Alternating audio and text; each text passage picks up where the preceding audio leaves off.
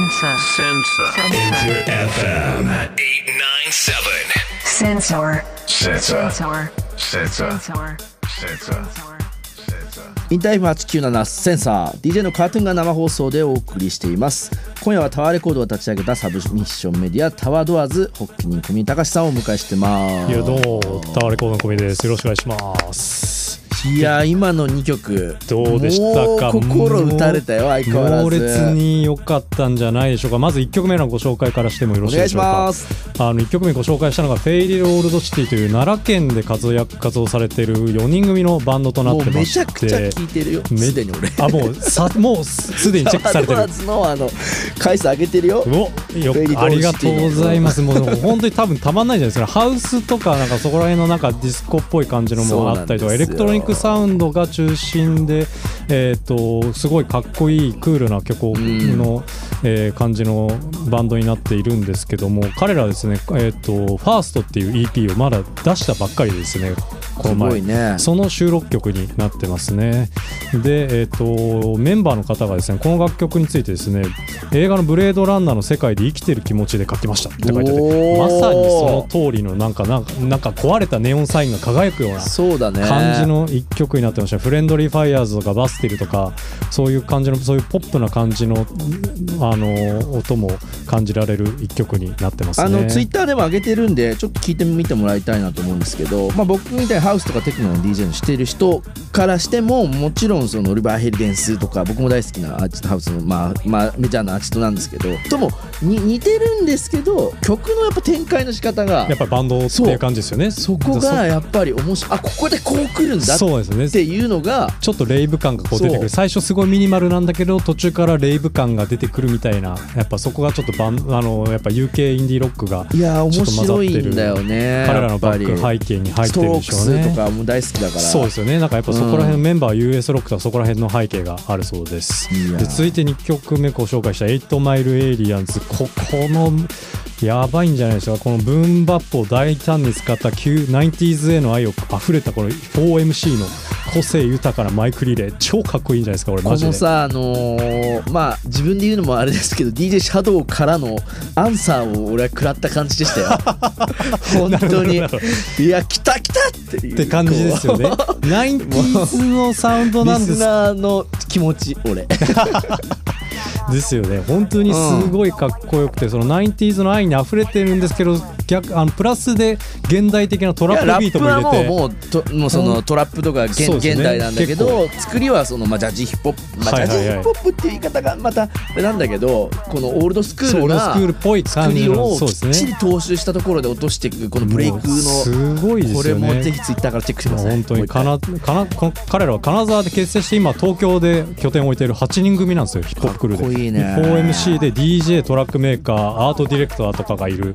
だからこの2組どっちともアートに近いっていう感じではないですけど2人あのうん2組ともどちらとも自身でクリエイティブをやられてるっていうのがやっぱり非常にこう世界観が2人とも曲からしてもはっきりしてるしそうですね。まああのーでブレードランナーベリトールシティはもうモチーフにしてるって言ってましたし、まあ、80年代のね8マイルズ・エイリアンズはもうちゃんともう本当に。曲に現れてるから想像がつくし、もしかしたらその PV とかから入ってくるお客さんとかねリスナーの人も多いんじゃないかなはいというような楽曲でございましたね。ちなみに今、まあ、アートと音楽みたいな関係性の話をしてましたけれどもはい。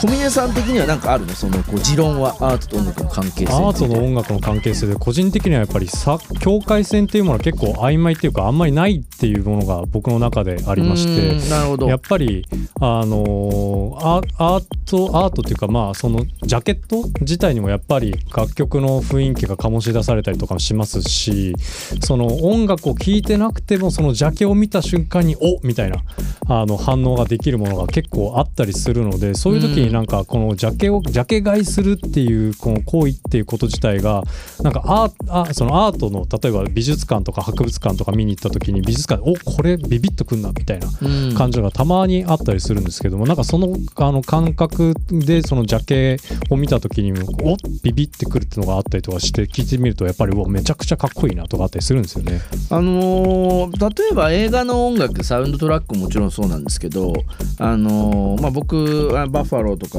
まあ、好きな映画とかたくさんいっぱいあるんですけどやっぱこう監督とかその映画にまつわる人がピックアップしてる音楽とかコンピレーションを聞くとなんかまたその単体で聞いた時と違うように聞こえたりとか、並びによって違うように聞か聞こえたりとかするっていうのもなんかそこはそのアートというよりかは非常にこう作品性に対して音楽がこう与える影響みたいなことははい。結構僕は感じたりするんですよね。やはりそうですよね、すごいそこのなんかこの影響というかとてもかんあのジャケットからやっぱり感じるなっていうのもありますねすごく。その DJ とかやってるとさ例えばそのなんだろう海岸線で夕暮れ時にかけるその曲とえーっとまあなんつクラブで同じ曲かけた時ってはい。感じるものも違うし、その出てる音も違うようなはい。感じもして、まあ内容ももしかしたらさヒップホップの人たちとかだと、こうシーンによってこう同じ詩でも感じることが違うみたいなことは多分意識してる DJ の人たちたくさんいると思うんだけどやっぱそうなんですね。なんかそういうところからしてもなんかこうアートとのまあ音楽の環境。とのはいだけど兼ね合いみたいなの非常に深いものもねありますね。よね。結構僕もなんかやっぱりそのアートとその音楽の関連性って言ったらやっぱり一番有名なアンディ・オーフォルじゃないですかね。うん。ベルベット・アンダーグラウンドのファースト、うファーストアルバムだけですけど彼がプロデューサーになって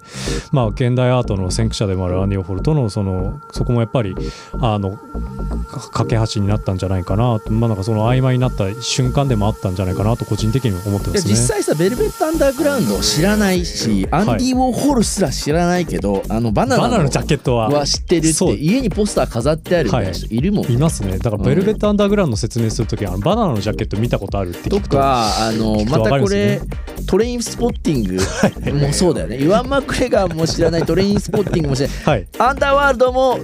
究極知らないけど、あのポスター家に貼ってる人とかいいるからね。ますね。いますいますいます。そう。なんかそのそこの時代のカルチャーが好きでこの雰囲気が好きでうん。貼ってるみたいなとか、まあやっぱり T シャツとかもあったりしますからねそういうのもそうだよ。そう思うとやっぱでかいよな。でかいですね。やっぱそうするとやっぱファッションとかにも関わってくるしなんかありますよね。なんか逆にユージンあのカートゥーンさんの中でいいよ友人でも。本名出た。どっちでもいいんですか？ダメダメ。カートゥーンです。カートゥーンですよね。カートゥーンさんですね、ま、今ちょっと、ま、あちょっと誤って間違えていいよ全然。カートゥーンさん許しますか？ありざっす、うん。あざっす。ゆうまさんなんか今変なことが出てましたけど。あの友人さんの中で もうなんかぐちゃぐちゃになっちゃうもうあのカートゥーンさんの中で、うん。あの自分のそのジャケ買いをした中で一番一目惚れしたジャケットっていうのがそのさっきの DJ シャドウって言っておっしゃってましたけど他になんかあったりするんですかね？他なんだろうな。やっぱりこれはでもねさらにそのジャケ買いの前のやっぱり俺セックスピストルズだと思う。ああやっぱ親父のともかくあるレコードの中でパンクなんて知らない時からなんだろうセックスピストルのジャケットだけあのははい。あのコラージュコラージュ感のフそァン人的な感じのあのコラージュ感漂うあのジャケットうにもちろん。もうホリデー・イン・ザ・サンからやられて。そうそうそう懐かしいですよね。ね。僕もコピーしたことありますよ。だってさもうイギリスに行き行きたいなと思ったのは俺はもうクラッシュとセックスピストルズのおかげだから。あーやっぱりそう僕、うん僕は逆にオアシスとかなんですよね。やっぱり起源が。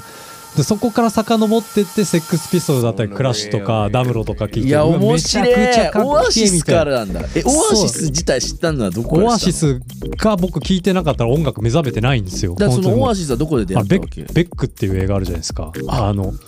佐藤健が出てる。マジで？あれで最後エンディングで「ドントルックバックヤンガ」が流れるんですよ。流れる流れる。あれが僕高校生の時にそれまで僕すげそれまで僕ユイユイとテイラー・スウィフトガンガン聞いてましたよ、もう今でも今でも iPad, iPod のランキングランキング1位ユイなんですけど。いやベックの漫画？えあ映画？あ映画ですね。そうっわーしかも映画か。そっから漫画全巻買ってそっち戻った。読んでそれでオアシスから入ってってどんどん音楽にのめり込んでったんですよね。まさかの起源が。だからまさにそれはもうジャケ買いですよ。もう本当にそうですよ。もううん。本当にあのファーストのあのジャケットセカンドっすね。あのドントロックバックヤンが入ってる。あそこから買ったりとかまあ一あといもう本当にそこからレッチェリとかいろいろ聞き始めニルバーナとかうん。本当にもう懐かしいです。今思い出すともう本当に鮮明に蘇ってきますね。ちなみにその時にさ映画出会った時にベックのベックは知ってたの？い知らなかったです。やこれがねやっぱりこう。その後っすよまさにあなたじゃないですか今日のテーマは。本当ですね。だってさ今の人たちっていうのはそれでそこからえまあだってアニメとか漫画から入ってさそうですね。音楽を知っていくっってていうのもあるんですよ。全然あるよ。はい、ベックはその後聞いてあうわベックも全然違うかっこいいって思ってあの漫画に出てくるベックと全然かあの音楽違うしちゃって。めちゃくちゃ驚いて初めて聞いた時。そうだよね。しかもベックってかなりアルバムによって全然バラバラだからさ。カントリーだったうんりトークだったり。あれ？あのイメージロックのあのイメージ全然ないぞみたいな。そうなんですよね。あの本当にだからベックもライブ見に行ったこと何回もありますし、ね。本当に、ねそうあのジャケ買いっていうあジャケ買いっていうかまあそのジャケ買いした経験っていうかまあそのアートからの漫画からとかそういうのもあったりしますねやっぱり。うんなんかいろいろとやっぱりそこの音楽の接点ってやっぱりそう考えるとすごい広いなと思っててなんか結構そのアートと音楽のその感覚っていうわけじゃないですけど結構その日本では個人的にまあユージさんもロンドン行って行かれたこともあるので分かると思うんですけど、そのその距離が結構ちょっと遠いなって感じることが個人的にありまして。そうね。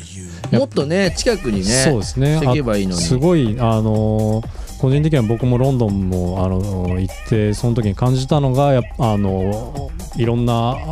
美術館とか向いて回った時に、うんまあ、その音楽との近しい部分もやっぱりライブハウスが近いとかでもありますしすごいその音音楽との接点というか、まあ、みその国民性もあると思うんですけどそのアートがもう基本的に日常になってるっていうのもありますよね。あのやっぱりーまあ、今さ日本だとちょっと遠いって話もしてたけどでも僕なんかは例えばアニメーションでいうとその攻殻機動隊とコーネリアスさんがすぐやっぱくっついたりとか、はい。あのー攻殻機動隊好きな人たちっていうのはあの音を聞いたらコーネリアスさんをこうね、はいはいはい。思い浮かんだりとかライブとかもね一緒にいろいろこうシンクしてやったりとかもしているので、結構アニその、まあ、難しく考えるとさ今日のテーマも、はい。あのーだっけジャケ買いしたことあるかっていうのはもちろんあるかなしくはあるなんだけど例えばアニメから音楽をしたことがありますかとか、はい。まあ、そういった切り口でもいいのでメールもぜひぜひいただければなというふうに思っております。メールアドレスは ss.interfm.jp ss.interfm.jp です。さあここからまたさらに引き続き小峰さんにはタワードアーズの方からはい。選曲をしていただきたいなと思いますけれかしこどもまりました。ありがとうございます。では続けて2曲、えー、とセレクトしまして1曲目がルビーレモンさんの、えーマリーメイ・メイドレインと、え2曲目が英子さんの「灰」を続けてお聴きください